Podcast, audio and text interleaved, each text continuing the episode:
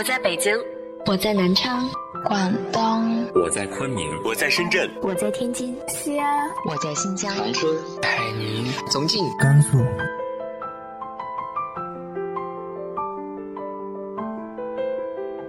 这里是 FM 幺八零八四，昨天的你的现在的未来，我是主播背着吉他的蝙蝠女侠。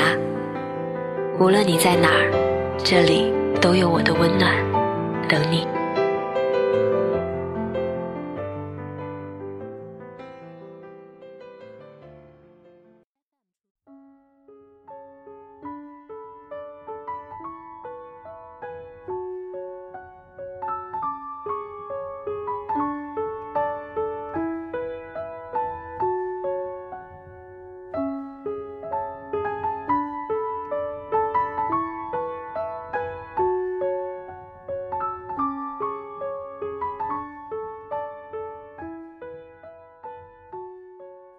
嗨，亲爱的你，晚上好。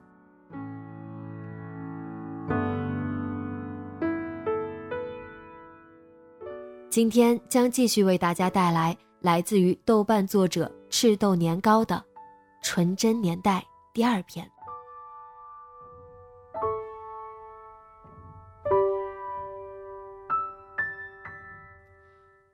二零一三年八月初，一个百无聊赖的下午。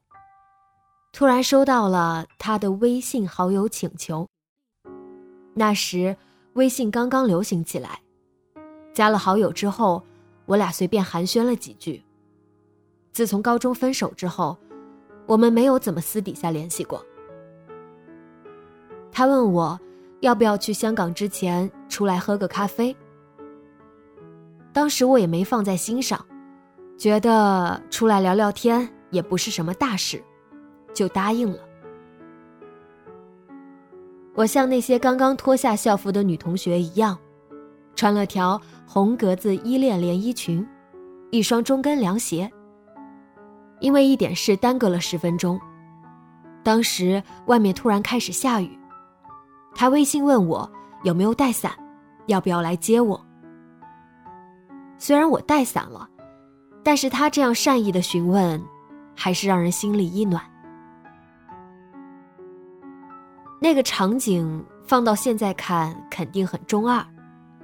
两个刚高中毕业的少男少女在星巴克里谈人生、谈理想、谈八卦，谈那些现在看起来很矫情的流行音乐。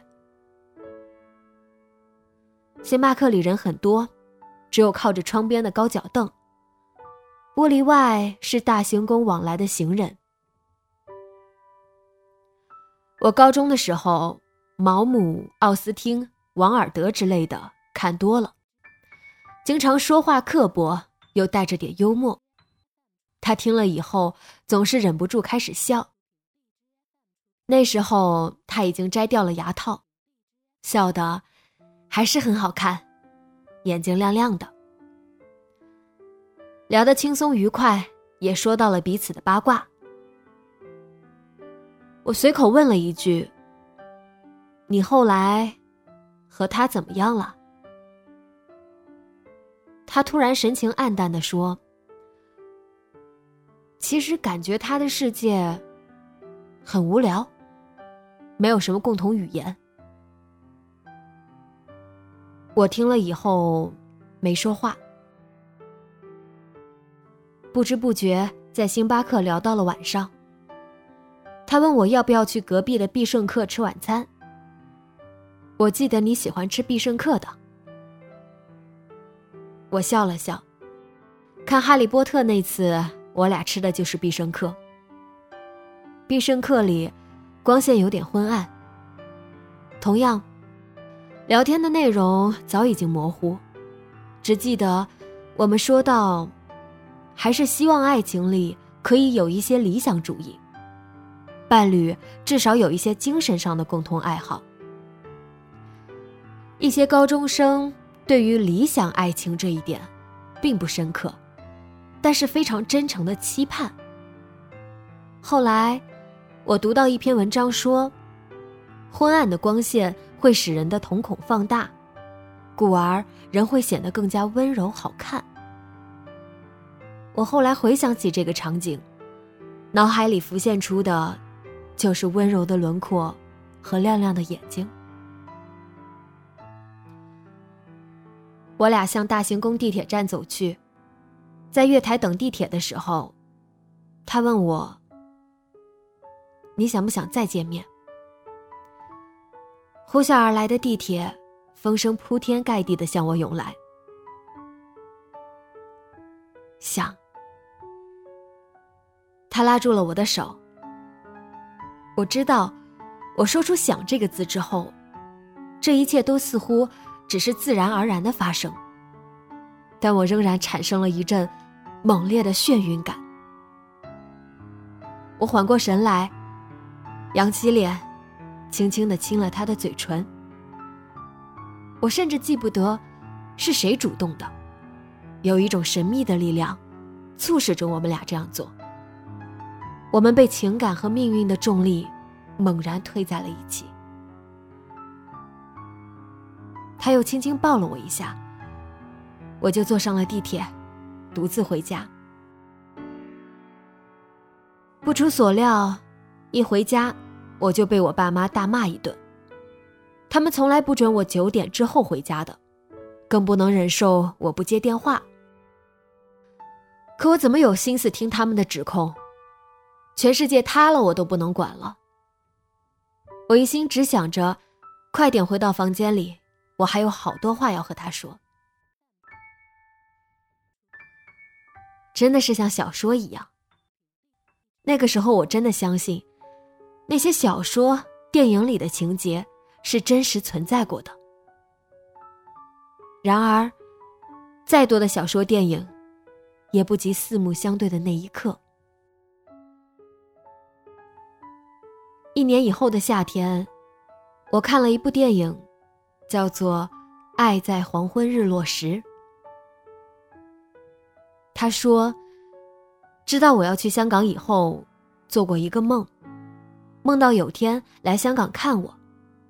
我说要带他出去吃饭，他非要我做饭给他吃，我就做了泡面。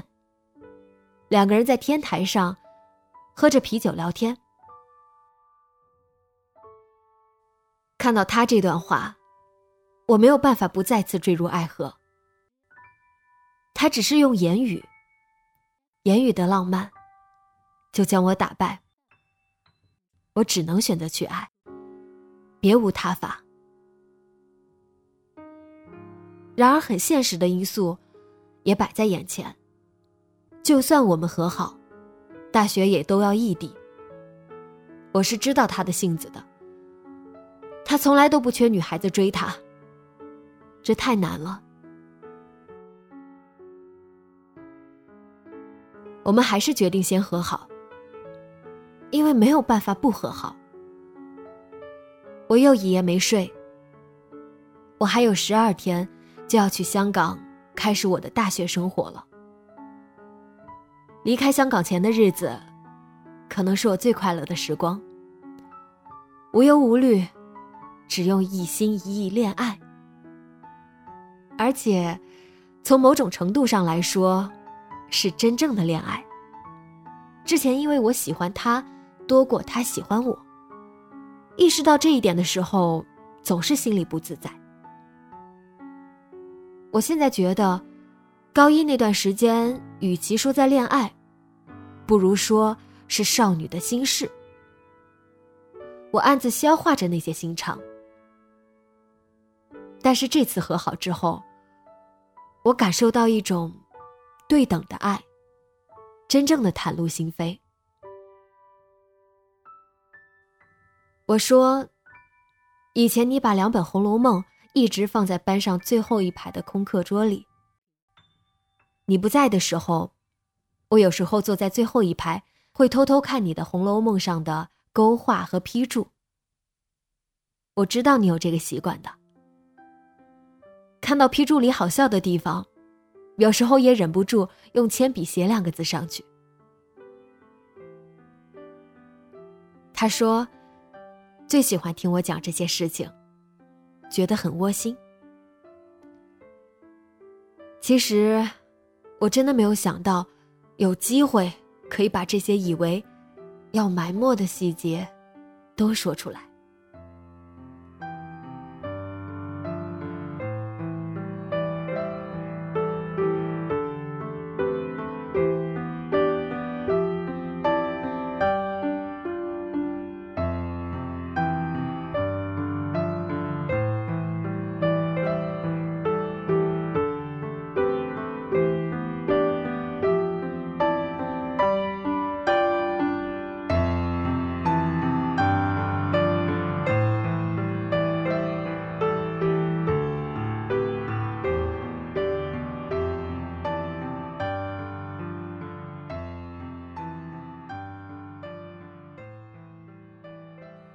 这个夏天的故事还会继续吗？《纯真年代》第三篇会在下周三为大家播出，敬请期待吧。今天的节目就到这里，节目原文和封面请关注微信公众号“背着吉他的蝙蝠女侠”。电台和主播相关，请关注新浪微博“背着吉他的蝙蝠女侠”。今晚做个好梦，晚安。